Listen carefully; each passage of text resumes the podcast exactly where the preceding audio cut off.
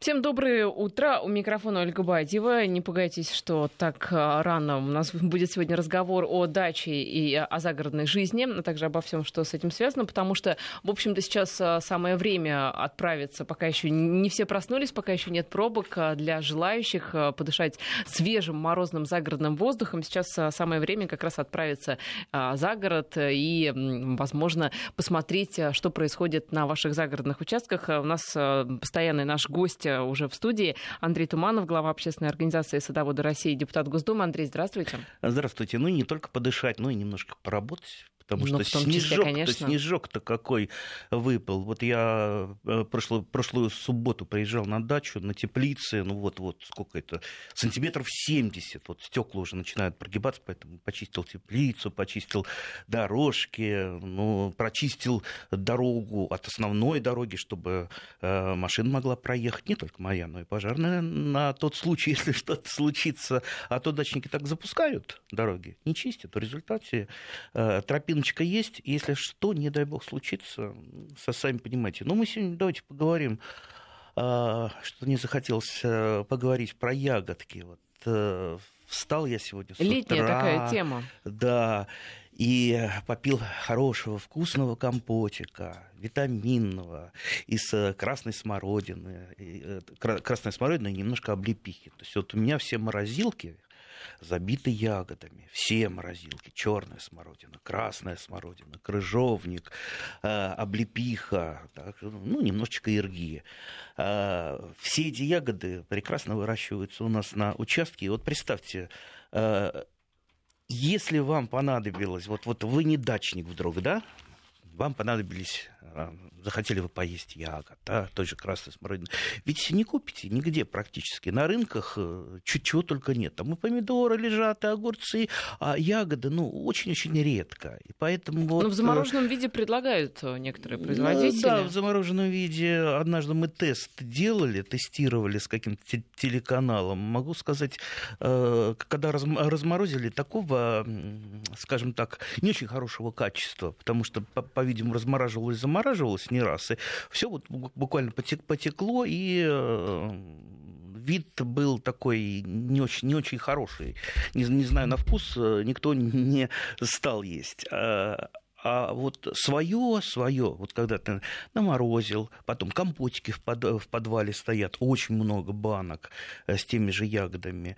А, поэтому вот э, если сам ягоды не вырастешь, вот я не знаю, взять их некогда, э, не, негде, а нужны они, я не знаю, вот как для вас, а для меня ягоды нужны каждый день. То есть я не могу не там вы, выпить компотик с утра, вечером, или скушать варенье э, с чаем. А, кстати, варенье я варю пятиминутку. То есть никогда такое классическое варенье, как бабушка варила, э, не варю, потому что там, э, там час варишь, витаминов практически не, не остается. Самое полезное да. это просто протертое с сахаром. А, Даже ну, черная смородина да, отлично, так, без варки, да. вообще здорово получается. Ну, только там сахаром много. Честно, честно говоря, вот черная смородина протертая с сахаром, или прокручено в мясорубке, кто как делает. Ну, пожалуй, вот э, по моему рейтингу э, наименее э, популярное то есть оно вот стоит, вот все обычно съешь, а это еще стоит, стоит, потому что очень много сахара, не все сахар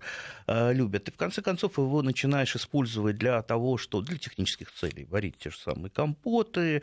Э, Вы там, знаете, а в моем рейтинге это самое популярное варенье, хотя я не очень люблю черную смородину, но, опять же, э, я знаю, что там очень много витаминов, вот в таком виде протертом сахаре, да, потому что это не подвергается тепловой обработке, и а, плюс в основном это используется как развести с водой, чтобы получить тот самый компот компотик, да? Согласен. Это просто отличный вариант, э, там, если хочется что-нибудь так вот вкусненького попить, то просто здорово. И того же самого витамина С, который в организме не накапливается и который нужно постоянно принимать. Либо аптечные э, витаминки принимаете, либо вот в виде черной смородины. А черная смородина, как известно, чемпион по витамину, витамину С после шиповника. Но шиповника так много э, не съешь, да и не очень он вкусная. А черная смородина, да. Вот у меня сколько, дай бог памяти, кустов 50 черной смородины, и, честно говоря, не хватает, потому что, ну, сам собираешь, а я замораживаю, делаю компоты, ну и, конечно, раздаю. Э, вернее, даже не раздаю, а там семья брата, например, приезжает, они сами собирают, и у них тоже э, заготовки, у них там, ну, у моего брата два внука, они, ну, как говорится, за обе щеки, э, не только черную смородину, но и все ягоды. Поэтому, дорогие друзья, э, хочешь не хочешь, на даче надо иметь, как минимум, ну вот, не знаю, кустов 30 черной смородины. Ну, здесь у кого, во-первых, это на вкус и цвет. Кому-то и... нравится больше та же клубника, земляника, малина, и вообще вариантов-то много. Кто-то, может быть, э, там выращивает а, именно, ну, вот такие плодовые, да, деревья, я имею в виду вишню кто-то любит, может, кто-то даже черешню выращивает. Да, вишню. Вишню кто же не любит. Вишня, пожалуй, а, одна из самых популярных ягод, э, и ну, практически нет участка, где нет вишни. Но, к сожалению, последние годы э, с вишней у нас, у садоводов, не, лади, не ладится. Дело в том, что вишня очень сильно болеет. Это так называемая э, грибная болезнь манилиоз или манилиальный ожог, когда веточки вишни начинают э, усыхать, э, и дерево постепенно, постепенно там, за 2-3 года сгорает.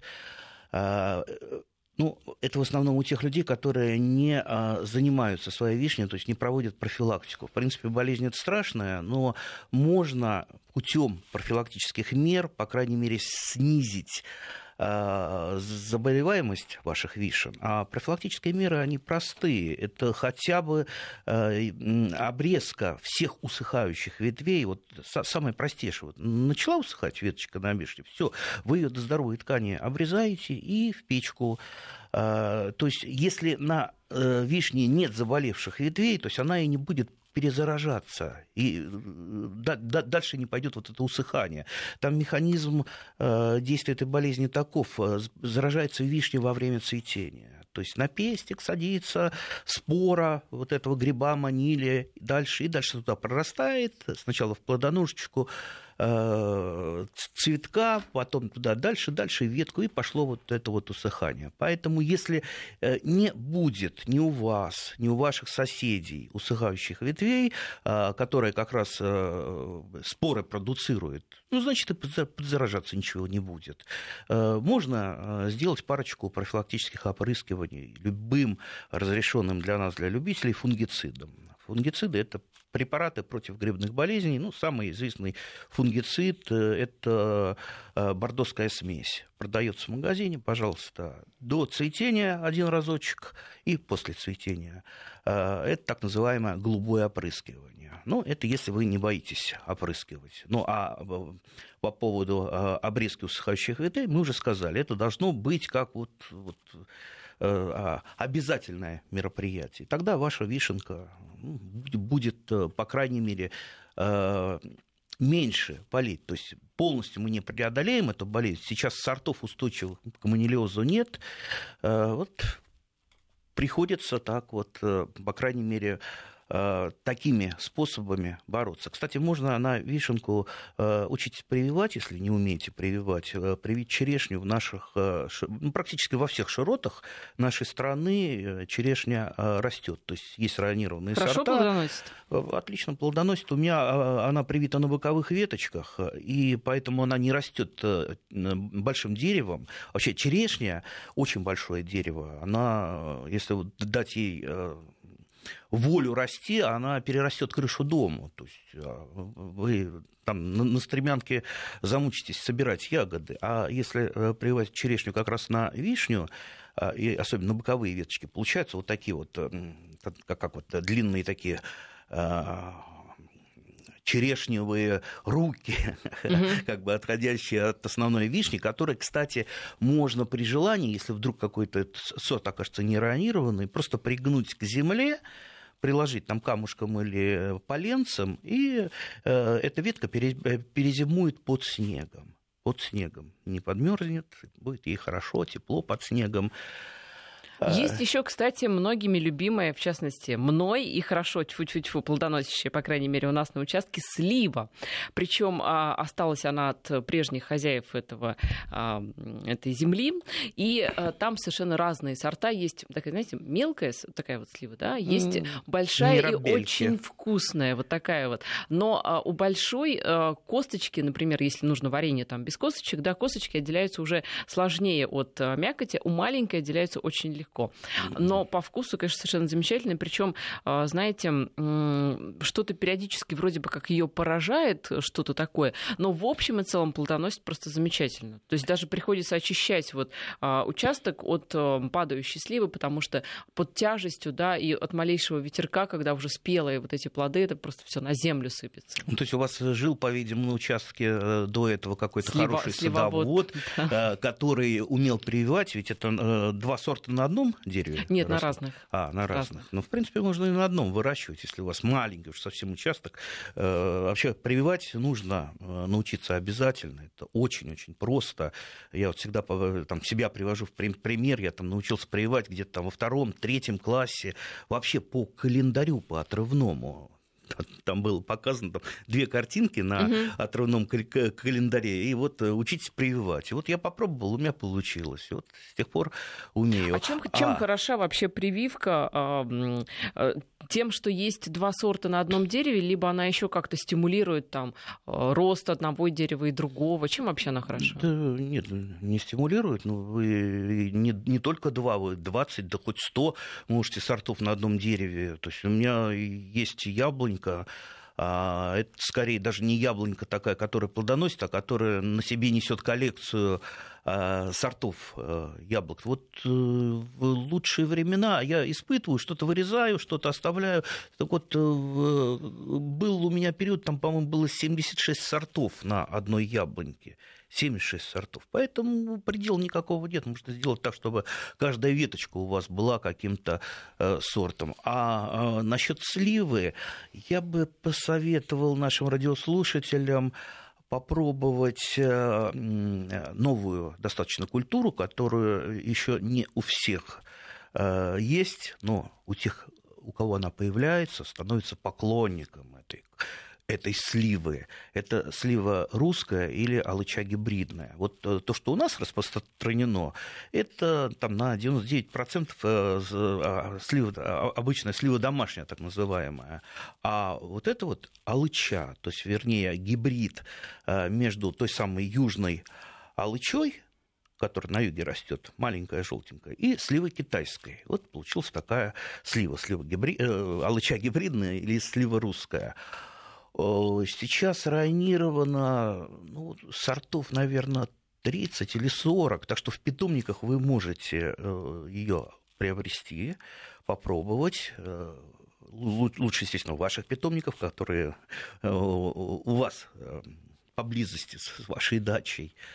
А вот я, в частности... А в... если вот, кстати, высаживать маленькие... А, как, например, меня просто спрашивают эм, а, коллеги на работе, которые mm-hmm. отведали мою сливу, и очень эм, понравилось им, как, как это все вообще и выглядит, и как это все на вкус, и просят отросточек, да, либо там деревца, как правильно, например, сливу размножать, если хочется там кому-то соседу, да, либо коллеге по работе, друзьям, вот подарить такой деревце. Как, как правильно и когда? Осень осенью, весной? Вот, вот как правильно. Для начала надо узнать, э, а вообще слива-то какая, корнесобственная или привитая. Потому что э, если вы будете покупать в питомнике, там, как правило, они привитые. Естественно, на чем привитые, вы не знаете, это можно попробовать э, только там, через несколько лет, как будет там, допустим, поросли, а слива дает достаточно много поросли, особенно если вы ее сильно обрезаете, или она подмерзла сильно, или копаете вокруг сливы, повреждаете корни.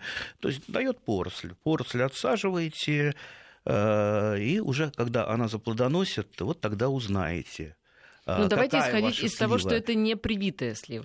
Если не привитая, то, пожалуйста, либо осенью, то либо есть маленькое, весной. маленькое деревце, вот это вот поросли, которое Поросль, да, да. нужно выкопать. Э, Желательно, э, просто, например, что касается хвойных, то рекомендуют выкапывать, если вы хотите сосну у себя на участке. Чем меньше сосна, да, тем лучше. Тем лучше она приживется на, там, уже на вашем участке. А вот со сливой как? Какой оптимальный размер саженца? Да я думаю, э, принцип тот же. Чем меньше и чем больше корешочка вы оставите, тем будет лучше для поросли сливы. Поэтому оставляйте побольше корешочек.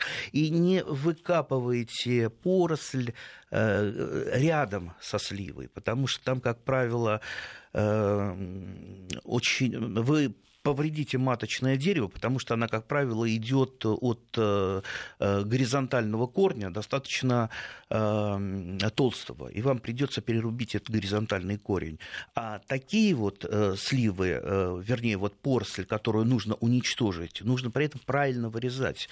У нас большинство садоводов не умеет поросль правильно вырезать. В результате поросль растет еще гуще и больше, если ее просто перерубать лопатой или там, топором срубать. Э, вот э, какая механика? Вот смотрите, откопайте э, вот этот горизонтальный корешочек, вы увидите, там отходит поросль.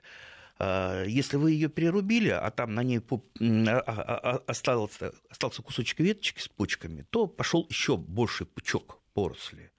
Поэтому для того, чтобы из этого места больше не шла поросль, от горизонтального корня секатором или острым ножом, не оставляя пенька, вы вырезаете все, не оставляя пенька. Можно даже потом, э, если большая рана будет, садовым варом замазать и засыпайте. Все, из этого, из этого места больше поросль не пойдет. Мгм. Ну, а то, что вам нужно, если взять поросль, лучше это подальше, естественно, от э, сам- самого дерева. Аккуратненько выкапываете с желательно большим корешком, э, упаковываете его, э, там тряпочки, мокрые га- газеты и везете своим друзьям. Так все-таки осень либо весна. Э, Лучше весна, конечно. Весна – это лучший период для посадки и пересадки деревьев, потому что осень, что такое осень? Вот представьте, вы пересадили какое-то дерево. Любая пересадка для дерева стресс, очень сильный стресс. А что впереди ждет? Это деревце, это сажень. Зима. Холода. А зима это Ещё и тоже холода ещё бесснежные, как у один нас стресс. бывает. И вот э, стресс, на- наложенный на стресс, э, очень плохо влияет на дерево. А тут э, де- э, деревце уже нормально перезимовало, там либо вот э, вы его сразу не сажаете, прикапываете, либо еще вот как поросль не выкапываете, выкопали весной, отвезли друзьям, они посадили, все. А весна это уже для расте- растения, что называется, тепло, радость, солнышко. America. По поводу э, витамина С, вот здесь сообщение, что черную смородину протирать, э, ну, готовить, да, вот сахаром мы с вами обсуждали, Мгм. нужно в темноте, потому что под действием УФ, ультрафиолета, аскорбиновая кислота разрушается, то есть черный вид варенья обусловлен распавшимся витамином С. Делаем им храним в темноте, иначе все это не напрасно. Ну, мы, конечно же, не э, эксперты-химики, да, не беремся здесь э, какие-то химические формулы вам приводить, но все-таки, если солнечный свет непосредственно не попадает э, на... Разрушается витамин С под воздействием кислорода воздуха. Это да, это факт. Также под воздействием именно солнечного света, который, собственно, несет Солнечного, ну да, а. ультрафиолет. Но чтобы в темноте прямо это делать, да, под Да, я покровом раз ночи, я слышу, тоже честно первый раз говоря. слышу. Я не думаю, что настолько все серьезно. Да, не нужно а, там металлическую посуду использовать железную, потому что от соприкосновения витамин С разрушается а, кипячение, вот это вот все температурная обработка, это все тоже вредно. Опять же, кислород э, воздуха, да, там тоже разрушение идет. Но чтобы в темноте именно, да, под покровом Да, это, ночи. это уже не, не- это, не- мне некий кажется, перегиб. Да. некий перегиб. Э, Но даже если там что-то разрушится, ну это будут какие-то проценты. Ну неужели же там, там из-за нескольких процентов разрушившегося витамина С мы будем где-то там... По ночам Да, протирать по ночам что-то смородину. протирать, или как раньше печатали фотографии, закрываться где-то в ванной в темной там заниматься. Да нет, конечно. Но вот я... У нас еще, кстати, есть вопрос по поводу да, черной да. смородины. По сути, мы уже ответили, когда отвечали по поводу сливы. Когда лучше черную смородину пересаживать весной или осенью? Это Юля из Бишкека, кстати, пишет. Может быть, в Бишкеке там свои какие-то правила и нормы? Ну, кстати, черную смородину я бы пересадил осенью. А, э, и не потому, что осень лучше, а потому что осенью меньше дел. А черная смородина, она вот ну, настолько это неприхотливый кустарник, что даже вот этот вот будущий стресс вряд ли э, как-то повредит, тем более э, пересаживается, как, как правило, небольшой кустарник, и он засыпается снегом, а под, под снегом ему вообще никакой стресс, никакая зима не страшна. Или в случае чего вы его просто засыпьте снега. Это, это в общем-то, не слива, на, на которую вы гору снега не найдете просто. А на черную смородину можно. Ну, и, как я уже сказал, она настолько неприхотлива. Ну, вы знаете, э, я иногда просто ради удовольствия размножаю черную смородину, потом раздаю ее друзьям, потому что мне не надо. И если что-то, допустим, э, нужно для себя, я обычно размножаю отводками. А просто, э, чтобы на подоконнике ранней весной что-то зеленело. Вот где-то в марте приезжаю на дачу, срезал несколько веточек, поставил их в воду. Они зазеленели а, зеленеют, пахнут и вообще красиво. А две недели прошло, они корешочки пустили. Ну, жалко, вы же не будете выбрасывать. А, поэтому я беру а, пакет, а, пакет из-под кефира или из-под молока, желательно такой из-под молока металлизированный пакет, э, ну, изнутри такая там фольга. Ну, тетрапаки. Да, да, угу. да, да. Обрезаю его, но дырочки не делаю в пакете. Туда кладу землю и разбавляю водой так, чтобы земля такая сметанообразная была и туда вот этот саженец с корешочками. Почему сметанообразная? Для того, чтобы после воды, потому что э, стояло, стояло, корни привыкли к воде, и если сразу посадить в землю, их пересадить, не факт, что они э, приживутся. А вот если в такую сметану, в земляную, э, то им будет легче. Вот пару деньков постояли они в такой сметанообразной земле, а вы потом дырочки шилом прокололи, и лишняя вода ушла. И корни оказались в земле. И они вот так вот уже привыкли к земле, и вот э, в таком виде у меня растут. Где-то уже там к маю это такие вот маленькие красивые кустики. Мне не нужно, я иду по соседям, их раздаю, все с удовольствием берут и э, высаживают у себя на участках. Ну что ж, у нас сейчас э, новости, короткая пауза, мы прервемся и а, затем ответим на вопрос слушателей из Пензенской области, что за ягода такая княженика. Сейчас новости и продолжим. Возвращаемся в эфир. Андрей Туманов, глава общественной организации «Садоводы России» и депутат Госдумы. Ну что, вот нас спрашивают из э, Пензенской области на смс-портал 5533. Вначале, если пишите слово «Вести», не забывайте писать. Что за ягода такая княженика?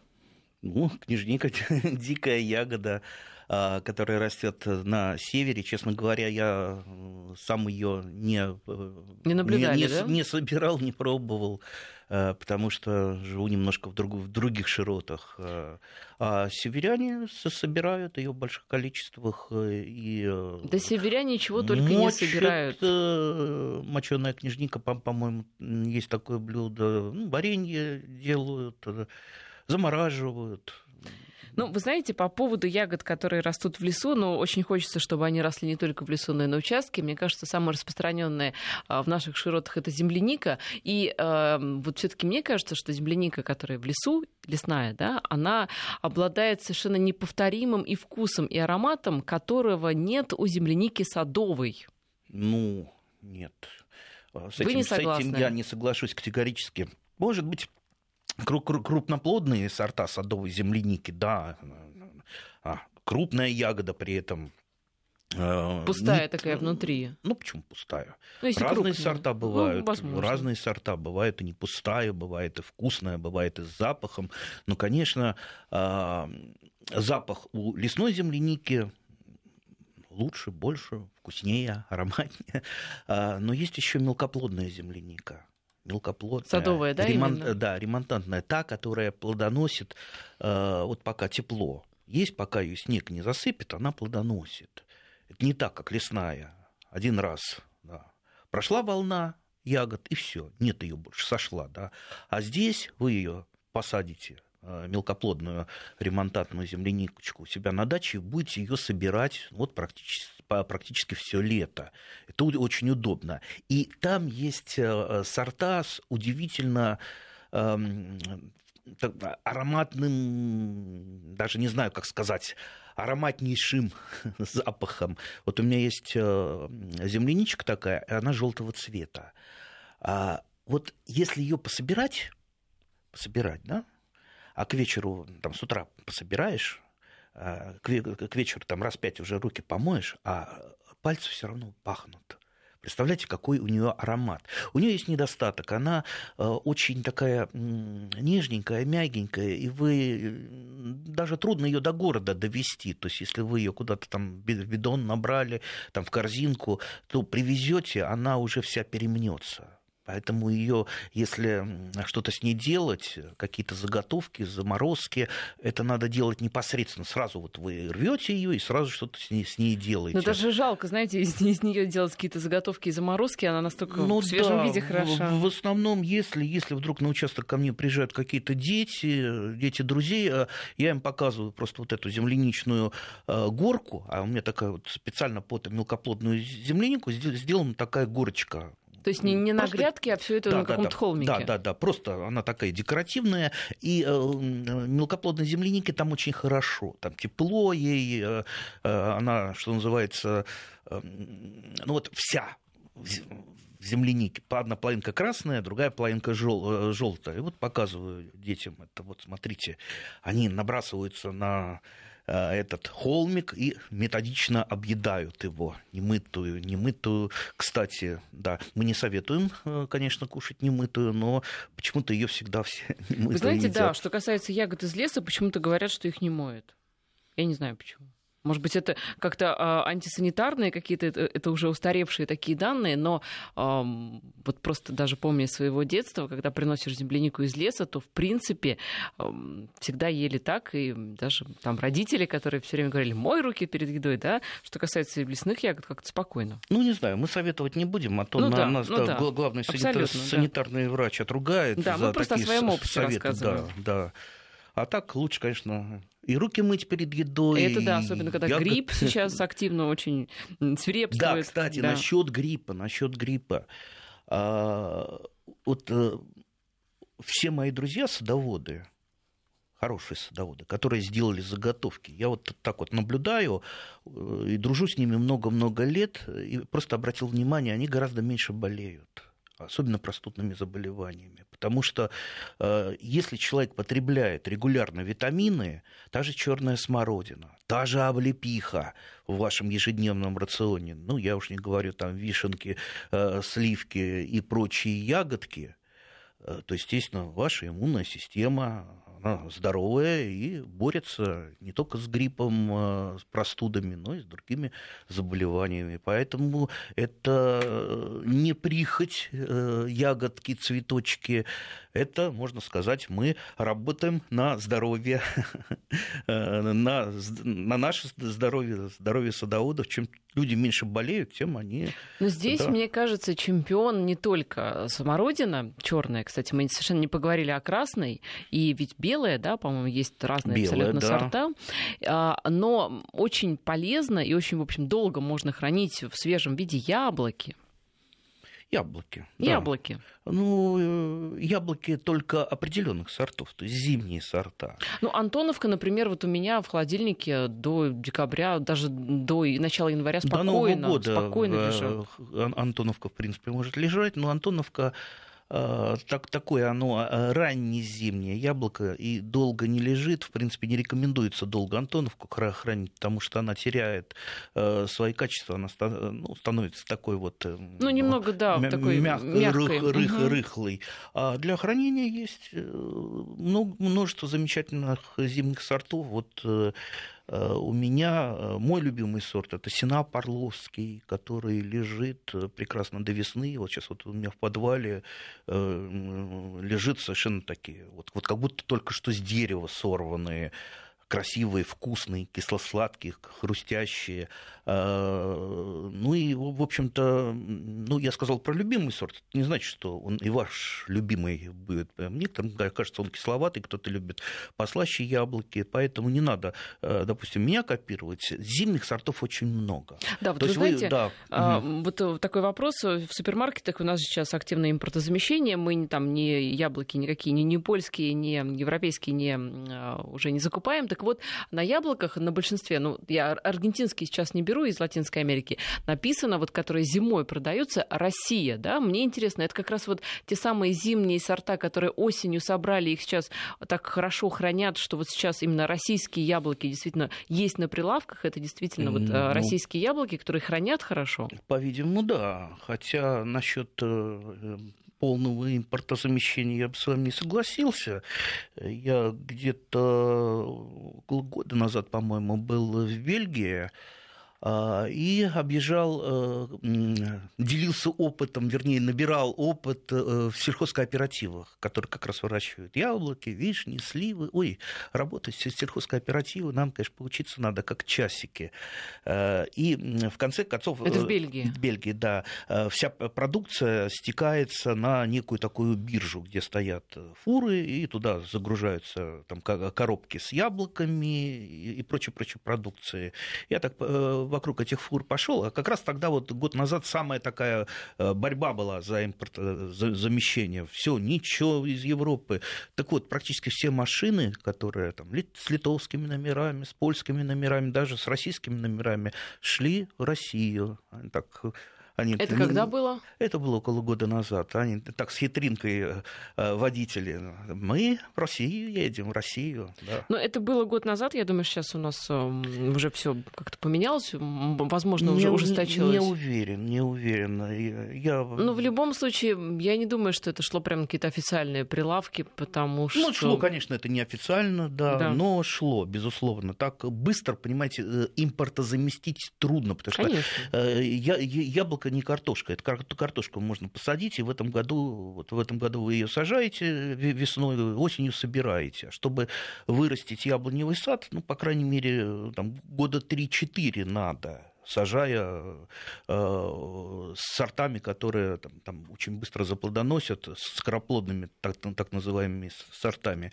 Э, это по, э, значит, по импортозамещению, по, по хранению.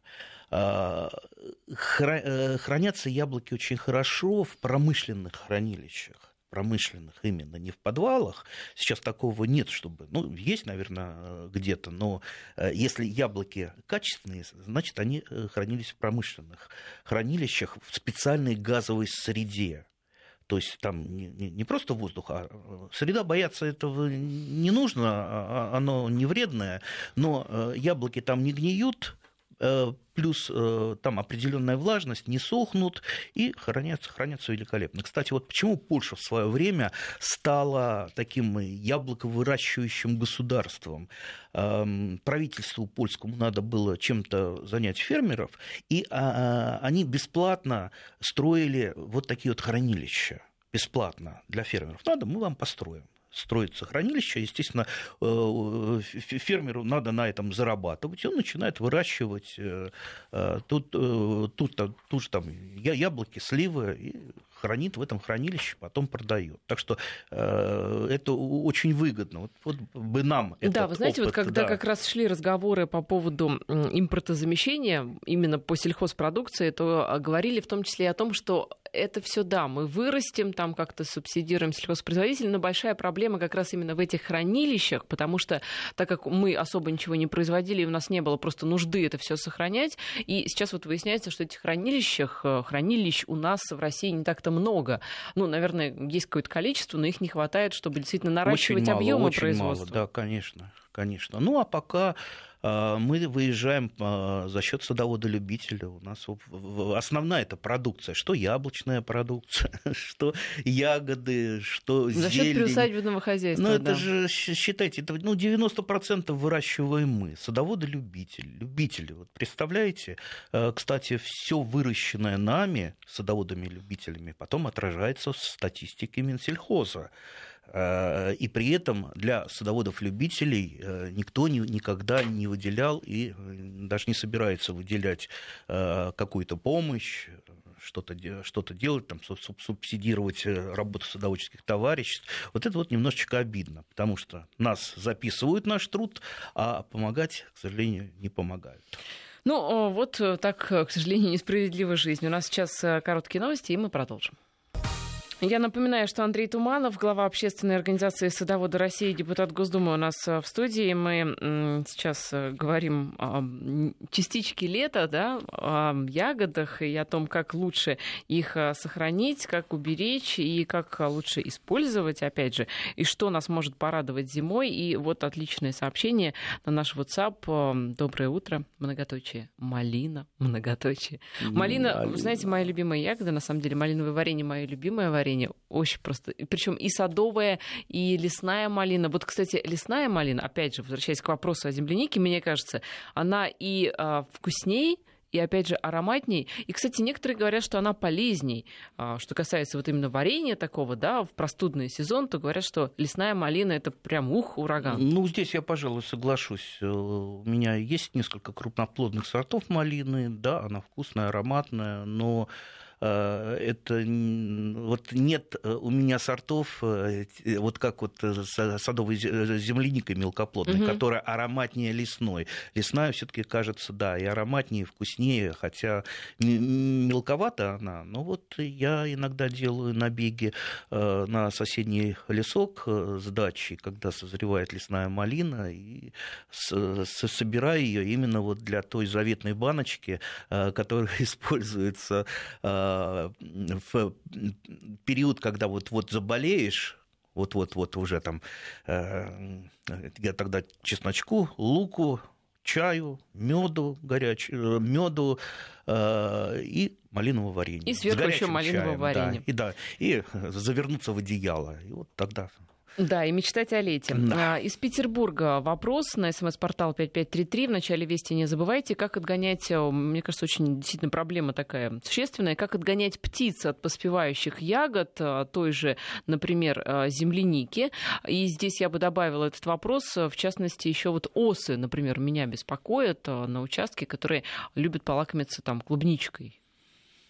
Отгонять. Отгонять птиц – это проблема проблем. Ну, самый такой классический метод – это пугало поставить. Но очень быстро к пугалу привыкают э, птицы. Переодевать иногда, его Иногда нужно. Э, садятся даже на пугало.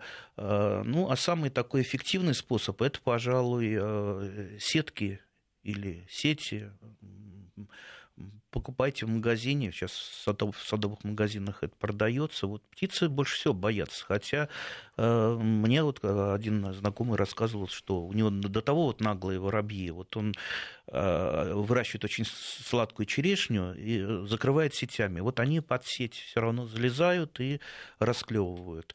Э, есть, знаете... То есть сеть, которой, э, ну вот как огурцы накрывают, да, на грядке, также накрывать э, землянику? Как, как ей? Ну, как это... с ней обращаться? не, не, не сеть, это скорее нетканный материал. Да, нет, если вы э, закроете таким нетканным материалом, конечно, там э, птица не пролезет, и оса не, не, не пройдет. Можно, э, не да, можно и так сделать, но, но это слишком дорого, по-моему, закрывать садовую землянику. Сколько надо купить того же нетканного материала? А, есть такой народный способ, очень смешной. А, когда-то я его испытывал, вот, остались э, игруш... игрушки детские у одной моей знакомой. Там всякие львята, э, кто там еще там собачки, собачки, собачки и так угу. далее, да. И вот э, их просто расставил. У меня тогда воробьи тоже расклевывали э, вишню. Я, значит, посадил какую-то кошечку на дерево, там под дерево львенка поставил. Вот птицы, они очень, очень, боялись. Им казалось, что это вот какие-то кошки, их поджидают. Они вот эти вот кусты с расставленными игрушками облетали там за много-много метров. Ну, а периодически я менял там Э, местоположение этих э, игрушек. Ну, креативный способ это как можно, минимум, можно, да, можно я не знаю, действенный попробовать так, да. Хорошо, еще вопрос, как выращивать грыжовник? Как выращивать крыжовник? Ну, я думаю, мы там за две минуты не ответим. Насчет выращивания крыжовника написано целые тома. Крыжовник э, достаточно просто выращиваемая культура. Э, основной уход – это периодические подкормки, э, и самое главное – обрезка. Вот у нас наши садоводы не очень любят обрезать крыжовник. В результате он загущается очень сильно, мельчает, болеет, ну и все прочие неприятности. Так что крыжовник – это та культура, которую надо обрезать ежегодно. И научиться на, ну, нужно, ну вот каждый сорт, он того же крыжовника, ну немножко имеет какие-то свои нюансы обрезки. Но самое, самое главное, э, чему надо научиться. То есть вы вырезаете все ветви, которые не работают, то есть которые находятся внутри куста, в тени, которые не освещаются в течение дня вообще. То есть, значит, это ветка на хлебник. Значит, даже если э, она плодоносит. Да, даже если она плодоносит, да, да. Но лучше ее вырезать, чтобы куст хорошо продувался, э, чтобы куст э, освещался э, хотя бы там несколько часов в день солнышко идет, вот он с этой стороны освещается, с этой. Ну вот, вот, вот основной принцип. И не забудьте, еще вот, вот, вот запомните, как отче наш, не а, берите никакие старые кусты где-нибудь у ваших знакомых, э, даже если там хороший, крупный крыжовник. Дело в том, что большинство старых сортов поражается так называемые мучнистые... Старых э, кустарников вы имеете, да, не сортов? Сортов, а, именно сортов. сортов, да, да, да. Вот есть, например, сорт угу. непревзойденный по вкусу, сорт финик вкуснейший. У меня он тоже есть, я его люблю, но он болеет, если его не опрыскивать, два раза в сезон. Да, финик это очень вкусный, кстати, грыжовник. Он, он, он болеет. А современные сорта, современных сортов достаточно они много. Уже, они не болеют, да, они, они не такие устойчивые. колючие, как тот же финик. Поэтому покупайте современные сорта, и у вас э, не будет болеть голова ни с опрыскиванием, ни с испорченными ягодами. Всегда будет, всегда будет много хорошей, вкусной ягоды. Еще одно оригинальное предложение, вернее, дополнение китайская рыболовная сеть от птиц. Эм, это а как, как, как... Почему китайская? Почему китайская? Я не знаю, может быть, там какие-то ячейки такие, структура более подходящая для того, чтобы никто не пролез уж точно. Спасибо за этот разговор. Немного помечтали о лете. Оно, кстати, скоро уже наступит. Готовьтесь. Андрей Туманов, глава общественной организации «Садоводы России», был сегодня у нас в студии. Спасибо. Спасибо.